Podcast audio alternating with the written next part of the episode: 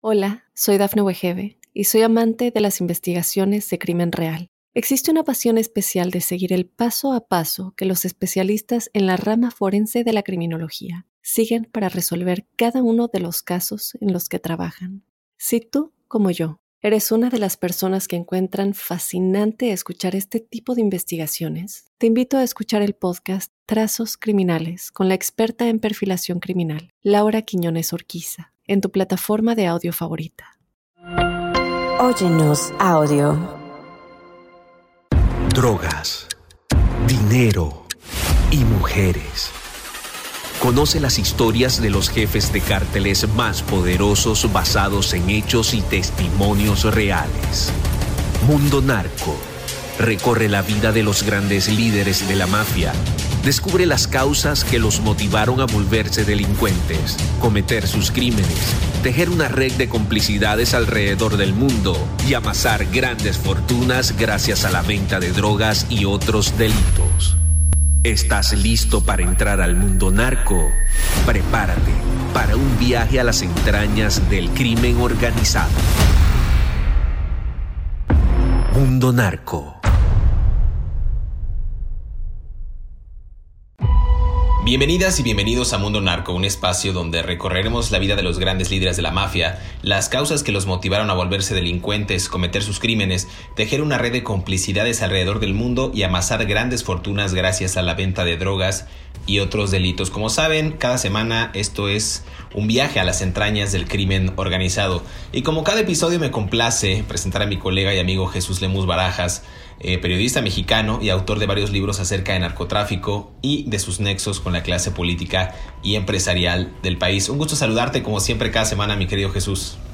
Gracias, querido José Luis. Siempre un placer poder estar contigo en este espacio para seguir platicando los secretos de la mafia y agradecerte esta posibilidad y agradecerle también al Mundo Narco esta posibilidad que nos da para platicar con nuestras audiencias de estas historias que no se pueden encontrar pues en ningún medio de comunicación, mi querido José Luis.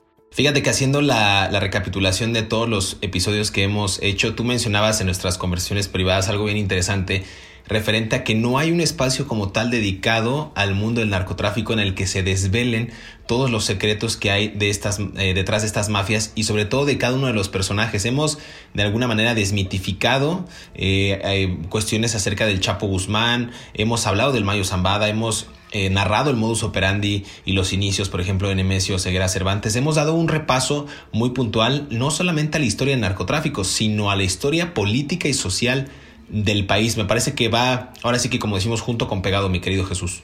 Es que justamente creo que esa es la labor del periodismo, José Luis, y no es que se haga una apología a la delincuencia o al crimen organizado, sino que se trata de establecer como un hecho histórico la ocurrencia de estos sucesos de violencia derivados del trasiego de drogas y de estas organizaciones eh, llamadas cárteles. Entonces, si, si, ajustamos estas organizaciones dentro del marco y del contexto histórico de México, vamos a poder entender eh, muchas cosas. Vamos a poder entender el contexto de otros eh, fenómenos sociales, como la violencia, por ejemplo, la narcopolítica también, los narcogobiernos, por supuesto, y sobre todo la corrupción en las esferas del gobierno mexicano. Creo que eso es fundamental y también creo, ya tocando el tema, las relaciones binacionales en materia de justicia eh, transfronteriza entre México y Estados Unidos. Entonces, creo que tocar estos temas es, es eh, de, gran acierto para las audiencias, que insisto, no hay un espacio, salvo este de mundo narco, en el que se pueda entender en una manera eh, más allá del morbo, de una manera más allá de lo simplón que a veces los medios de comunicación lo dan, este fenómeno del narcotráfico, mi querido José Luis.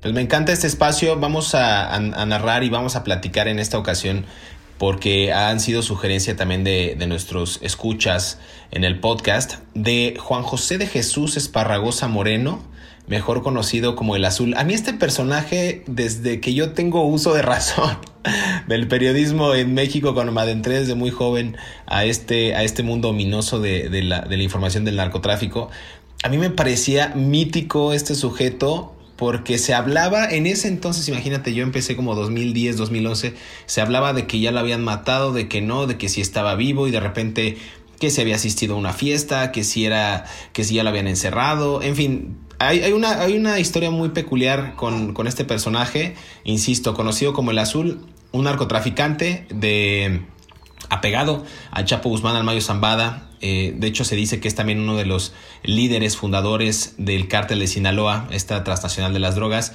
Aunque también creo que en este caso valdría la pena hablar de que fue eh, en algún momento un miembro de la temible Dirección Federal de Seguridad en México. Pero vámonos, vámonos tranqui. ¿Qué podemos decir en sus primeros años de este sujeto, mi querido Jesús?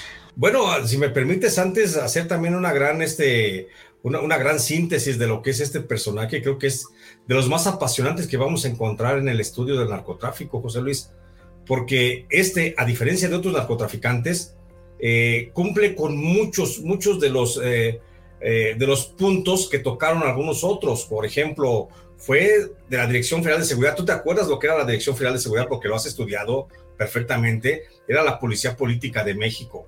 Eh, fue un personaje muy cercano a los gobiernos, al gobierno federal. Fue un personaje protegido por el ejército mexicano. Fue un personaje que fundó su propio cártel. Fue un personaje que estuvo en los momentos estelares del cártel de Guadalajara junto con, con Miguel Ángel Félix Gallardo, con Rafael Caro Quintero, con Ernesto Fonseca Carrillo. Fue uno de los grandes personajes que eh, nacieron al amparo de la Operación Cóndor en México, que es esa guerra transfronteriza de Estados Unidos para combatir el narcotráfico más allá de, eso, de bueno, el suelo mexicano. Entonces, eh, creo que te digo, cumple con una serie de, de, requisitos como para tenerlo en una alta consideración.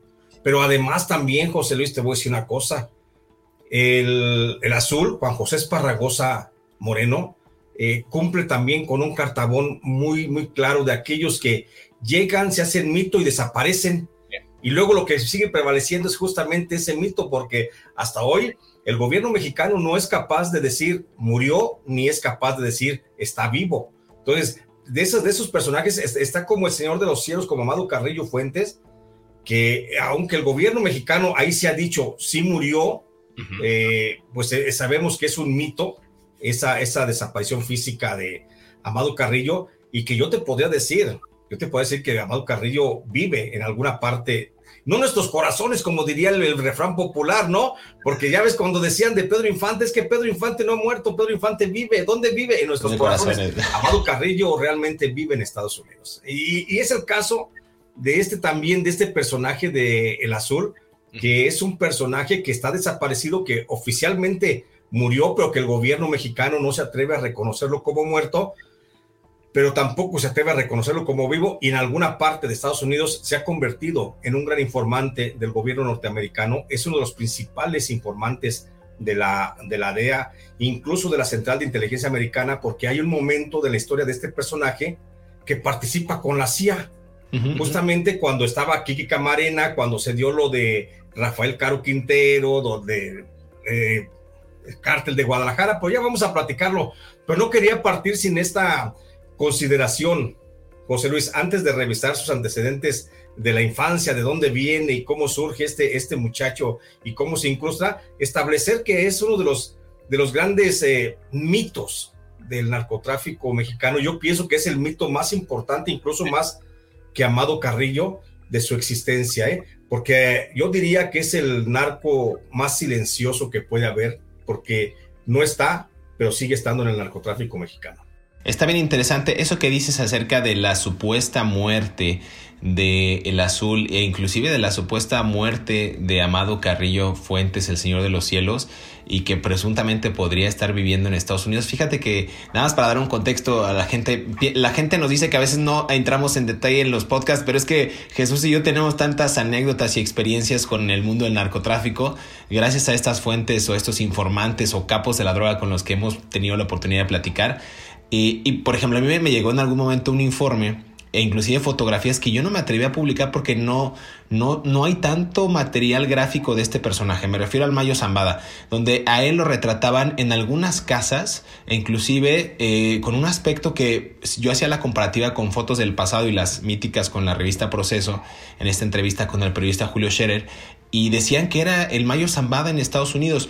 A ver, no suena nada descabellado. Tú hablabas justo el tema de Amado Carrillo, pues fueron dos personajes, bueno, el Mayo Zambada sigue siendo un gran personaje que puede dar mucha información e inclusive que puede ser un gran liderazgo para el trasiego de drogas en ambos lados de la frontera y de alguna manera también mediar una paz, ¿no? Pero bueno, es mucho, mucha información y muchos, muchos casos, pero insisto, yo no le vería lo descabellado a esto que estás diciendo, ni tampoco a la supuesta muerte ocurrida supuestamente en un hospital de la Ciudad de México del Azul en un, en un presunto paro cardíaco que no pueden ni confirmar ni negar esta historia. A ver, nos queda prácticamente un minuto en este segmento, pero a ver, si quieres deshacemos este bloque porque no hemos hablado de nada.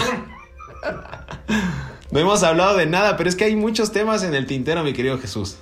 Ah, no, sí, por supuesto, de pura introducción, porque yo creo que hablar de este señor de, del azul va a, ser, va a ser muy interesante, pero antes de que me mandes a corte, mi querido José Luis, nada más déjeme recordarte y establecer también a nuestra audiencia que el azul, pues es, él nació en Badiraguato y Badiraguato, pues es la cuna prácticamente del narcotráfico moderno. Y ahí hay una correlación también histórica entre los principales fundadores del cártel de Sinaloa que crece casi con, bueno, crece a la par con ellos. Y este señor, el azul, Juan José Esparragosa Moreno, pues tiene una característica principal que desde joven conoció justamente a Rafael Caro Quintero y fue este el que lo acercó al mundo de las drogas, pero antes tuvo un momento también de lucidez el propio Juan José Esparragosa Moreno, y no siempre se decantó por el tráfico de drogas. Si bien es cierto que desde niño, a la edad, a lo mejor no de niño, de 14 a 16 años, se dedicaba a cuidar algunos plantíos de marihuana, también es cierto que en un momento tuvo una firme convicción de hacerse policía.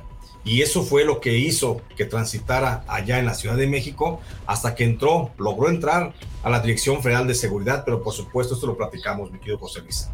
Vamos a hacer una pausa aquí en Mundo Narco. Regresamos a, este segmento, a este segundo bloque, para seguir hablando de Juan José Esparragosa Moreno. El azul no se despegue. Vamos a seguir desvelando estos secretos de la mafia.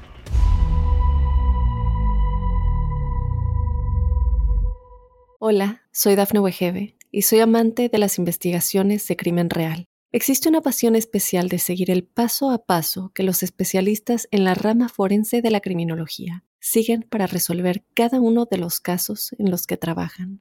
Si tú, como yo, eres una de las personas que encuentran fascinante escuchar este tipo de investigaciones, te invito a escuchar el podcast Trazos Criminales con la experta en perfilación criminal, Laura Quiñones Orquiza, en tu plataforma de audio favorita. El narcotraficante mexicano, oriundo del poblado de Badiraguato, Sinaloa, Juan José Esparragosa Moreno, mejor conocido como el Azul, ha estado tres veces en prisión y en cada ocasión su detención se debió a delitos vinculados a las drogas y siempre consiguió su libertad por la vía legal.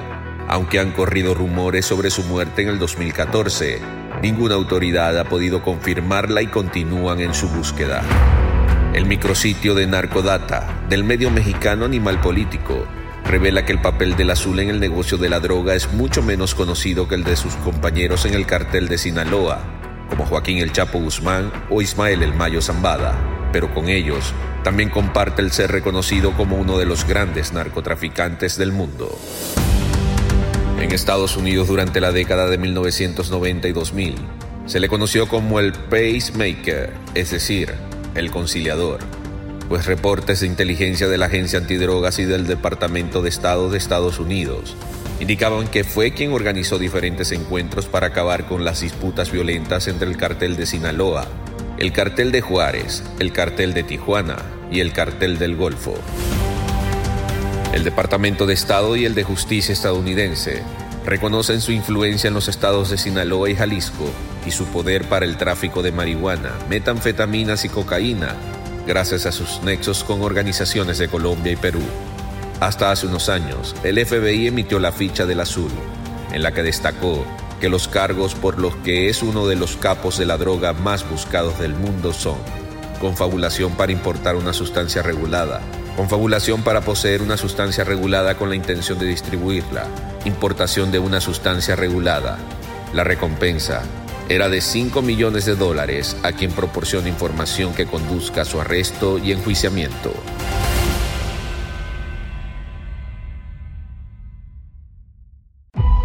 Regresamos a Mundo Narco, los secretos de la mafia. Estamos conversando acerca de este mítico personaje, Juan José Esparragosa Moreno, alias El Azul. Mucha gente se preguntaba que por qué el apodo del Azul. Bueno, se deriva eh, principalmente de su complexión física. Se decía que él era de una tez tan oscura que su piel decían que podía aparentar este tono azul de alguien que es demasiado moreno, como decimos coloquialmente en México. Mi querido Jesús, decíamos, Juan José Esparragosa Moreno nació en Huachopa, es una región en Badiraguato, en Sinaloa, presuntamente el 3 de febrero de 1949. Hay otra fecha alternativa que es el 2 de marzo de 1949, de acuerdo a las bases del gobierno de Estados Unidos. Entonces, eh, crece en una región en la que impera las condiciones paupérrimas, es decir, las condiciones de pobreza, con pocas oportunidades de empleo. Hemos dicho que la gente que nace en esta región pues prácticamente ya está destinada a dedicarse al cultivo en ese momento de amapola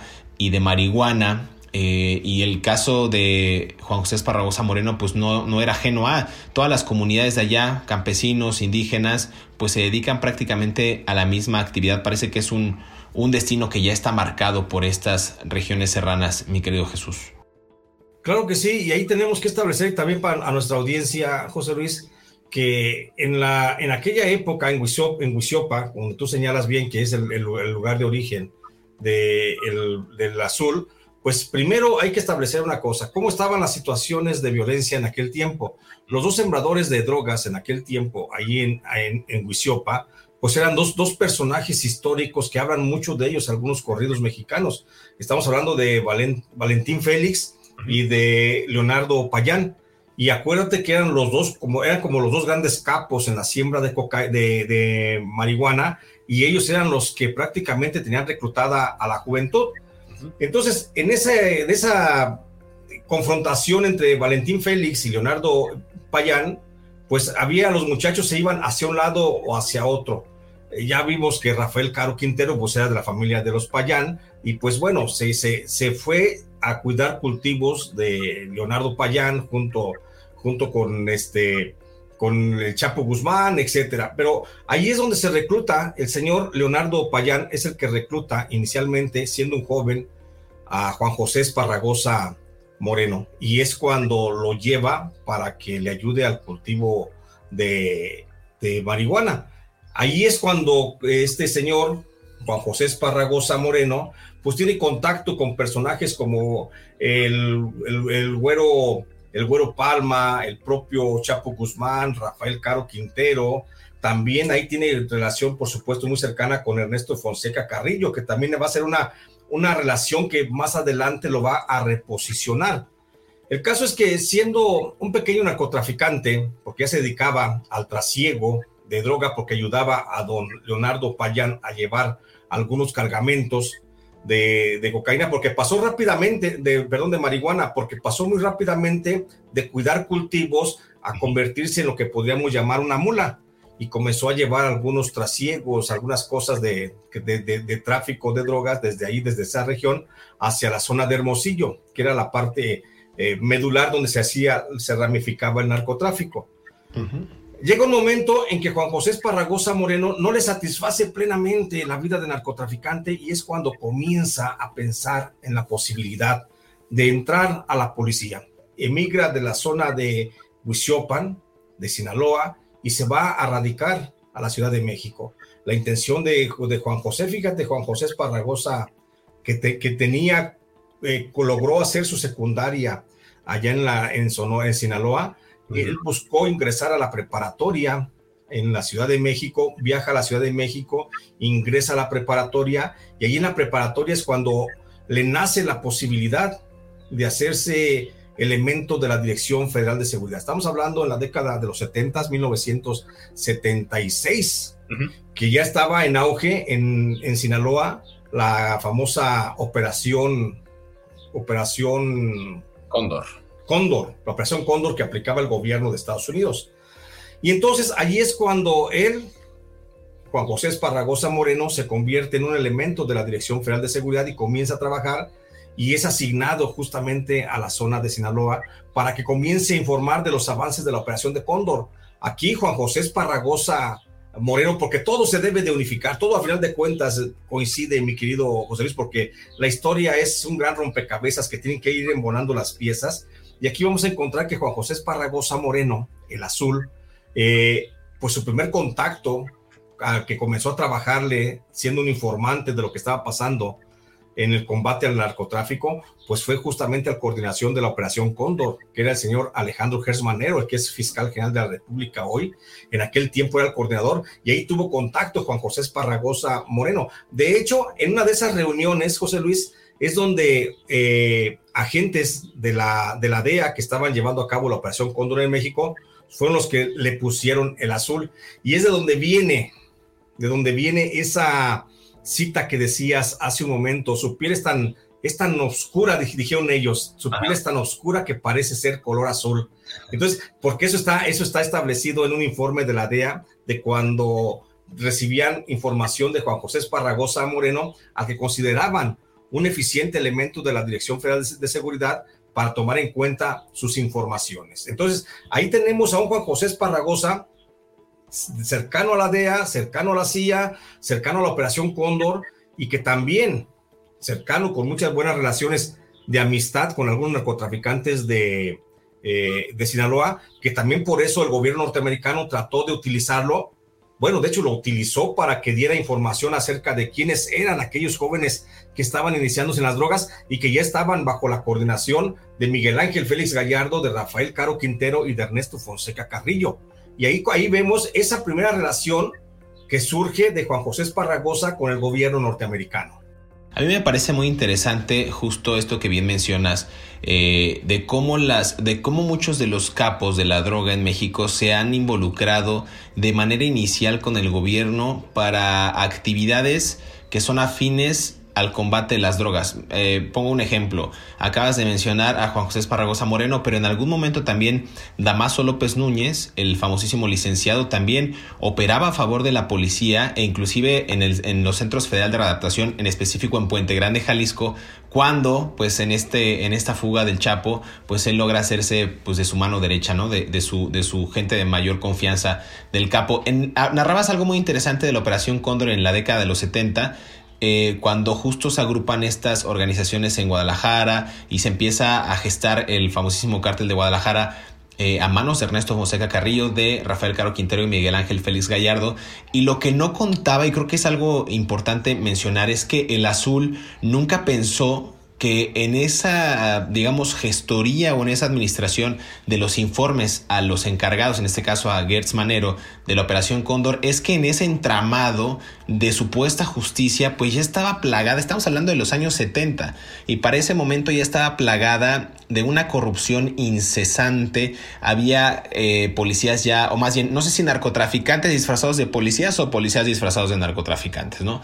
Pero había una un, empobrecimiento y un, digamos que ya una, una especie de pandemia eh, dentro de las organizaciones de justicia en la que solamente pues ellos veían por sus intereses, es decir, cooptaban zonas o mandaban informes a ciertos grupos rivales o le informaban cuándo iban a ser los siguientes operativos a los líderes del cártel de Guadalajara para que ellos pudieran moverse. Y me parece que a partir de ahí, como bien decías tú, entre 1970 y 1980, que ya la mayoría de la cocaína en Estados Unidos se ingresaba eh, vía Florida a través del Caribe, pero que era propiciada por los cárteles mexicanos a través de esta gestión de los cárteles colombianos, es cuando ya empieza Juan José Esparragosa Moreno a hacerse más visible para Estados Unidos y es cuando trabaja él ya de lleno con el cártel de Guadalajara, infiltrándose primero dentro del cártel, pero ya después, pues parece que trabajando 24/7, parece que fue adquiriendo mayor peso dentro de esta nómina y los, los propios narcotraficantes, hablabas de Miguel Ángel Félix Gallardo, de Rafael Caro Quintero, inclusive de eh, eh, por aquellos años también con Amado Carrillo, ya se había ganado la confianza de ellos. Eh, pues para qué? Pues para seguir siendo parte de este negocio, aunado a que creció en Sinaloa, creo yo que eso le dio bastante confianza a los capos. Y la otra es que conocía también algunos de ellos con las rutas de operación que pronto fueron eh, ampliando cada vez más eh, el cártel de Guadalajara y posteriormente lo haría el cártel de Sinaloa. Eh, mi querido Jesús, se nos está acabando el tiempo otra vez aquí. Déjame hacer una pausa para regresar a este último segmento de Mundo Narco y seguimos conversando acerca del azul que creo que nos va a dar para otro episodio más, yo creo. Es una historia apasionante de este sujeto que al día de hoy no sabemos si está vivo o está muerto. No se despegue. Hola, soy Dafne Wegebe y soy amante de las investigaciones de crimen real. Existe una pasión especial de seguir el paso a paso que los especialistas en la rama forense de la criminología siguen para resolver cada uno de los casos en los que trabajan. Si tú, como yo, eres una de las personas que encuentran fascinante escuchar este tipo de investigaciones, te invito a escuchar el podcast Trazos Criminales con la experta en perfilación criminal, Laura Quiñones Orquiza en tu plataforma de audio favorita. Así ocurrieron las tres detenciones de Juan José Esparragosa Moreno, alias El Azul. Al igual que su amigo y ex socio Joaquín El Chapo Guzmán, El Azul comparte el número de veces que ha sido detenido por las autoridades mexicanas a diferencia que él se obtuvo su libertad en esas mismas tres ocasiones. Su primera detención ocurrió en 1970 cuando fue detenido en Culiacán, Sinaloa, con 700 kilogramos de marihuana. La información de la Procuraduría General de la República reveló que se le acusó de delitos contra la salud y fue condenado a cinco años y tres meses en prisión. Sin embargo, solo cumplió una condena de nueve meses, pues tras una apelación quedó en libertad. La segunda aprehensión ocurrió al norte de México, en Mexicali, Baja California, a donde había trasladado su centro de operaciones relacionado al negocio ilícito de tráfico de drogas. El Azul fue detenido en marzo de 1983. Reportes del semanario Z indican que Esparragosa Moreno intentó sobornar a los policías judiciales que lo capturaron con 7 millones de pesos en efectivo. En esa ocasión, el Azul solo estuvo en prisión tres meses. Sus abogados argumentaron libertad por desvanecimiento de pruebas. La tercera y última aprehensión ocurrió en 1986, cuando Esparragosa Moreno fue detenido en la exclusiva zona de Polanco de la Ciudad de México. En aquella ocasión, la Procuraduría incautó varias de sus propiedades y congeló sus cuentas bancarias. Lo condenaron por delitos contra la salud y le dictaron siete años con dos meses de prisión. Seis años permaneció en el reclutorio sur de la capital del país y para 1992 lo trasladaron al penal de la Almoloya de Juárez y tras cumplir su condena en 1993, recuperó su libertad y regresó a las operaciones del cartel de Juárez y a las negociaciones para formar la federación.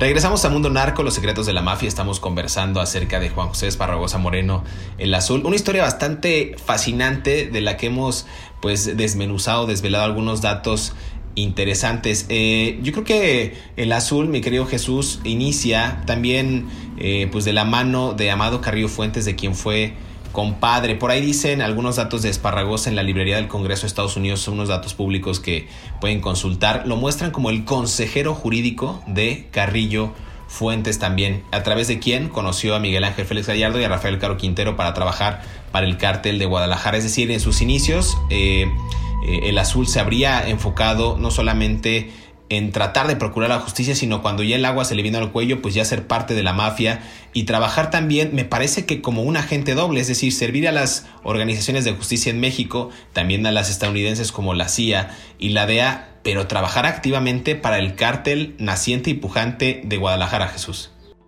Fíjate que esa es una de las características, José Luis, más importantes que tiene eh, eh, el azul. Juan José Esparragosa Moreno.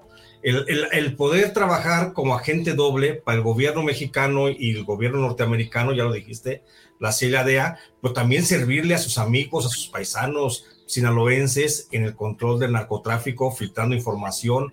Él fue el primer escucha de Rafael Caro Quintero, de Miguel Ángel Félix Gallardo y de Ernesto Fonseca Carrillo, que le, le daba sus preocupaciones y el azul, siendo un agente de la Dirección Federal de Seguridad, pues sabía el movimiento del gobierno mexicano, cómo estaba la búsqueda, las órdenes de captura, las carpetas de investigación, bueno, entonces averiguaciones previas, cómo estaba todo el panorama de persecución del narco y él les filtraba mucha información. E incluso recordarás aquel pasaje en el que Rafael Caro Quintero reconoce que, que, él, que él portaba una credencial de comandante de la Policía Judicial Federal. Bueno, pues esa, esa, esa, esa credencial que portaba de comandante de la Policía Judicial Federal, pues fue una credencial que le gestionó justamente el propio Azul. Juan José Esparragosa le gestionó credenciales de comandantes de la Policía Judicial a todos los integrantes del cártel de Guadalajara, es decir, a Miguel Ángel Félix Gallardo, a Rafael, a Ernesto Fonseca, a todos les dotó de esas credenciales y eso era una parte importante con la que se movía el cártel de Guadalajara. No hay que olvidar, no hay que olvidar que al igual que en su momento eh, Humberto Rodríguez Bañuelos La Rana servía a la Procuraduría General de la República, pero también servía al cártel de Sinaloa, así estaba también operando Juan José Esparragosa Monzón, perdón, Moreno, Juan José Esparragosa Moreno porque él le servía al gobierno mexicano, pero también le servía a sus amigos del narcotráfico. Nada más déjame hacer una acotación, me voy a hacer una acotación rápido. Cuando, cuando Jesús Lemus nos explica que les dotaba la Dirección Federal de Seguridad de identificaciones a este tipo de narcotraficantes, en el, digamos, argot criminal se llama charolear, es decir, que ellos con la credencial podían hacerse pasar por, por un agente de esta, de esta dependencia de gobierno e inclusive asistir con esta doble identidad para no sé si en algún momento llegar a un operativo o burlar a la ley o meterse a alguna casa o de quizás robar un carro haciéndose pasar por un agente de la ley y cometer eso para, pues para su beneficio, no hay otra cosa. Se les dio también estas tipo de identificaciones artistas, a cantantes, para que pudieran asistir a cualquier evento, pudieran entrar a ver a algún presidente o al Senado o a la Cámara de Diputados. Es decir, ellos portaban esta identificación para tener beneficios que solo tendrían en ese momento los políticos. Nada más como acotación para, para, la gente. Claro, continúo entonces diciéndote que eh, Juan José Esparragosa Moreno, siendo agente de la Dirección Federal de Seguridad, pues comenzó a filtrar mucha información a través de Ernesto Fonseca Carrillo. De hecho, Ernesto Fonseca Carrillo fue el que lo protegió tanto. ¿Por qué? Porque siendo director, siendo de comandante de la Dirección Federal de Seguridad, eh, Juan José Esparragosa le dotó de policías, de escoltas personales a Ernesto Fonseca Carrillo, a Rafael Caro Quintero y a Miguel Ángel Félix Gallardo. Recuerda que ya estamos hablando cuando este, este, este grupo de personajes bajaron de Sinaloa, se establecieron en Guadalajara y es cuando nace el cártel de Guadalajara. Cuando era el cártel de Guadalajara, Juan José Esparragosa Moreno era el mejor gestor del cártel de Guadalajara. Era el que gestionaba escoltas, era el que le daba vehículos blindados a, los, a, los, a los capos, era el que les daba informaciones de hacia dónde se podían mover, cómo mover los cargamentos, les daba total impunidad a estos narcotraficantes. Por eso Ernesto Fonseca Carrillo lo asume y lo, y lo consiente demasiado, demasiado al azul a, grado tal que le encomienda mucho, Ernesto Fonseca Carrillo le encomienda mucho a su sobrino, Amado Fonseca Carrillo. ¿Sí? Amado Carrillo, perdón, Amado Carrillo Fuentes. Eh, es Amado Carrillo. Amado Carrillo Fuentes. Amado Carrillo Fuentes, perdón. Sí, entonces, de, ese grado se lo encomienda. ¿Por qué? Porque recordemos que su función de, de agente doble, el azul Juan José Esparragosa, también recibía instrucciones del director, del, secretario de Gobernación de México de aquel tiempo. Estamos hablando ya en la década de los ochentas, el del, secretario de Gobernación era Manuel Bartlett Díaz y Manuel Bartlett Díaz operaba de manera conjunta en México como un, un eh, agente de la CIA que estaba bajo las órdenes de Félix Rodríguez. Félix Rodríguez era el agente de la CIA eh, en jefe de México. Y bueno, Félix Rodríguez le daba instrucciones a, Manuel, eh, a Manuel Bartlett y Manuel Bartlett ejecutaba esas órdenes a través de Juan José Esparragosa Moreno. De hecho, y en el siguiente capítulo, si me lo permites, mi querido José Luis, hay que platicar la, la intervención y la participación que tuvo Juan José Esparragosa en la observación de cómo se da el asesinato de Kiki Camarena, cómo cometen el asesinato y, y el hechor de ese asesinato es eh, el señor Félix Rodríguez y con conocimiento pleno del secretario de Gobernación, que era Manuel Bartlett, y por eso, eso es lo que establece luego, posteriormente, la posibilidad de que la CIA le otorgue a Juan José Esparragosa Moreno, luego de haber conocido todo el entramado que se daba dentro del cártel de Guadalajara, pues le otorgue la posibilidad de declararse muerto en México y desaparecer y hacerlo testigo protegido y mantenerlo a salvo de todo, de todo, incluso con actividades dentro del narcotráfico actual. ¿eh? El crimen organizado, el cártel de Sinaloa, una fracción del cártel de Sinaloa, la que opera con eh, el señor Mario, el Mayo Zambada, esa está aliada junto con la que opera Juan José Esparragosa Moreno, el azul, que sigue estando eh, este, en activo. Entonces, hay que recordar nada más que a Juan José Esparragosa Moreno se le declara muerte, se declara muerto oficialmente en un hospital de la Ciudad de México allá en el, 2000, en el 2014. Se le declaró de que había fallecido de un infarto, de un paro cardíaco, no se hicieron mayores pruebas, se sepultó un cuerpo, se incineró, se cremó un cuerpo, no hay evidencias de dónde estén las cenizas de ese cuerpo y simplemente dejó de existir Juan José Esparragosa Moreno y nació allí en ese momento el mito. Aquí nada más hay que recordar quién era el controlador del narcotráfico en México en el 2014, quién estaba cuidando los intereses del narcotráfico. Era el general de la Secretaría de la Defensa Nacional en el gobierno de Enrique Peña Nieto el general Salvador Cienfuegos Cepeda, el mismo general que el gobierno norteamericano de Estados Unidos le inició un proceso de investigación, le inició un juicio, pero que luego fue rescatado por el gobierno mexicano para ser investigado por la Fiscalía General de México y la Fiscalía General de la República. El fiscal general Alejandro Gersmanero finalmente no encontró que tuviera ningún tipo de delito este personaje y es que todo va de la mano. El fiscal general que fue el que vio nacer justamente a Juan José Esparragosa Moreno, pues no le iba a echar un clavo más a la tumba o al ataúd justamente del general Salvador Cienfuegos Cepeda. Por eso lo dejó en libertad. Y podemos ir este, observando más el comportamiento de Juan José Esparragosa Moreno en el desarrollo del cártel de Guadalajara y vamos a encontrar que Juan José Esparragosa Moreno fue el padre fundador de por lo menos tres cárteles Gracias a él se logró establecer de manera plena con la protección del Estado mexicano del cártel de Juárez, que él fue su primer líder, y luego se lo entrega justamente a Amado Carrillo. También bajo los auspicios de Juan José Esparragosa Moreno nació el cártel de los hermanos Beltrán Leiva.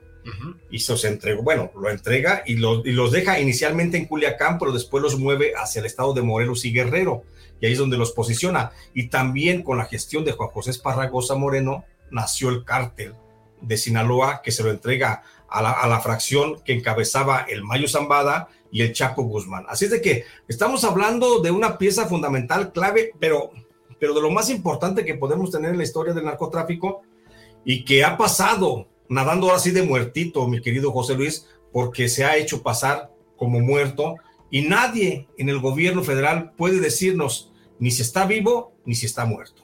Y lo más interesante que mencionabas tú, que vamos a tratar en el próximo episodio para que en verdad lo tengan en cuenta, acerca de que él pudo haber sido el único testigo que quedaba suelto en el asesinato de la gente de la de Enrique Camarena Salazar, el Kiki, también vale la pena destacar que si el gobierno de Estados Unidos presumiblemente lo arropó y lo dejó escondido en alguna región de Estados Unidos con otra identidad y lo cuidan y le dieron una protección a él y a su familia.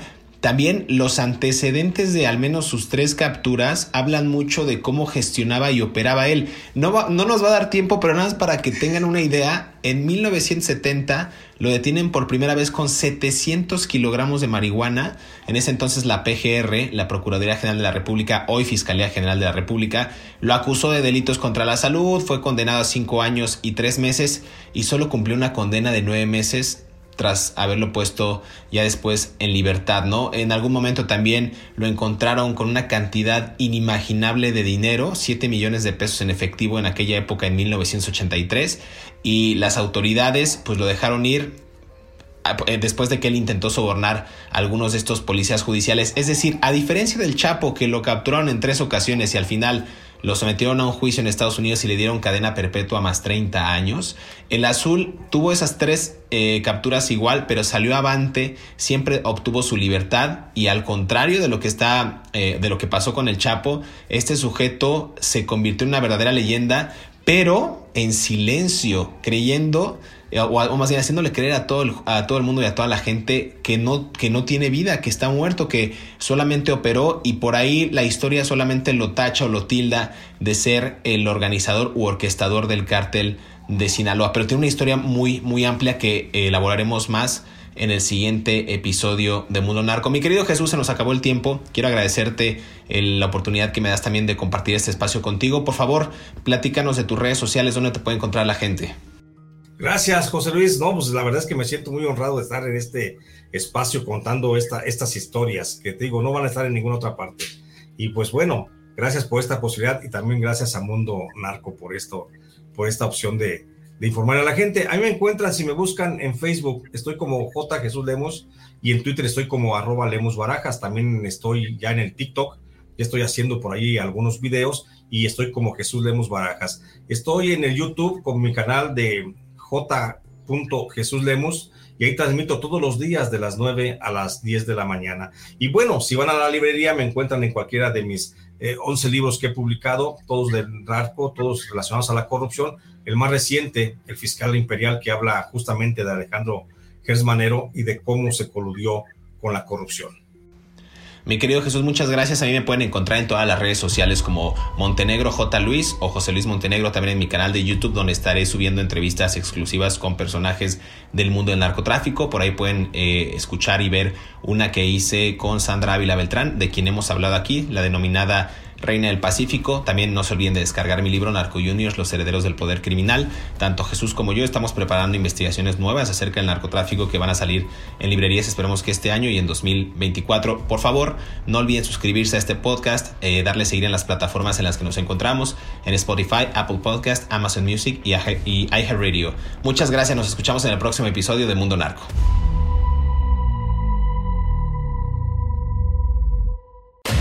Esta es la ficha criminal del azul según el FBI.